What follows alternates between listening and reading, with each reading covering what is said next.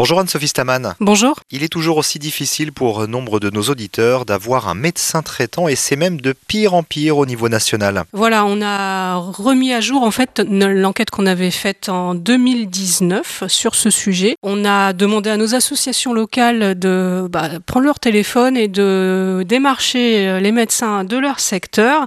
Résultat atterrant, hein. plus de la moitié des médecins démarchés euh, refusent d'emblée en fait de prendre tout nouveau patient euh, avec des arguments qui se tiennent. Hein. On va pas mettre euh, la faute sur le dos des médecins, c'est que bah, tous leurs confrères aux alentours partent à la retraite et ils ne trouvent pas de successeur, donc la patientèle se reporte sur les médecins en exercice qui, eux, ne peuvent pas absorber le surplus. Donc la situation est dramatique, c'est une situation qui s'aggrave et c'est confirmé par les chiffres du ministère d'ailleurs, hein. tout le monde est au courant, mais euh, bien aujourd'hui pour former des médecins il faut 10 ans, donc euh, le pire est devant nous, en fait ces chiffres risquent encore de s'aggraver. Alors cette pénurie de médecins s'explique en grande partie par le nombre de médecins qui exercent, vous venez de le dire, pendant longtemps on a voulu réguler ce nombre avec le fameux numerus clausus et des conséquences importantes aujourd'hui. Cette situation, c'est l'héritage de, d'il y a 30 ans en fait, euh, dans les années 80-90, quand on a décidé qu'il y avait trop de médecins et que ces médecins creusaient le déficit de la sécurité sociale.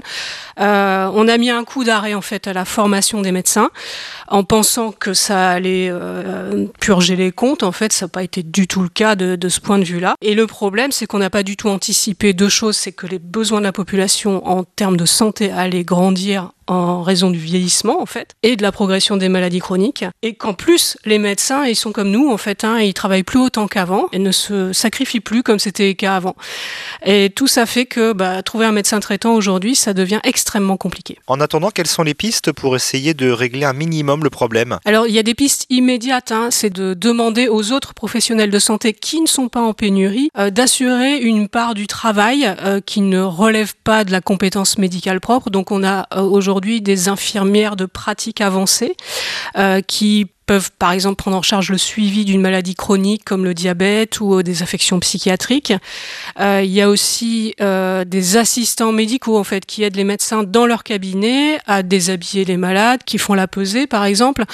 Donc ça, ça permet de gagner du temps médical. Concernant le numerus clausus, il a été fortement relevé puis carrément supprimé en fait. Donc aujourd'hui, on est censé coller aux besoins de la population en termes de formation. C'est pas tout à fait le cas parce qu'en fait, les facultés de médecine sont pas extensibles en fait et le, le nombre d'enseignants n'est pas extensible non plus.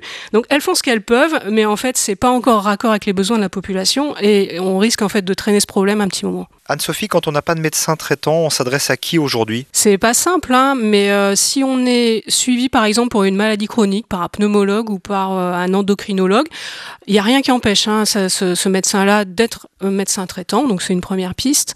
Euh, la deuxième chose, bah, c'est déjà de faire la démarche vis-à-vis -vis de l'assurance maladie pour dire j'ai plus de médecin traitant, au moins ne me pénalisez pas euh, sur le plan du remboursement. Et la dernière chose, c'est assez récent, c'est euh, se constitue aujourd'hui des communautés professionnelles territoriales de santé. Alors c'est un petit peu technique, mais ça fait partie de leur mission en fait de prendre en charge les patients qui n'ont pas de médecin traitant. Donc s'il y en a une dans votre secteur, euh, n'hésitez pas à la solliciter. La pénurie de médecins, ses causes et ses conséquences, c'est à retrouver dans le magazine Que choisir de ce mois de décembre. Merci Anne-Sophie Staman. Merci à vous.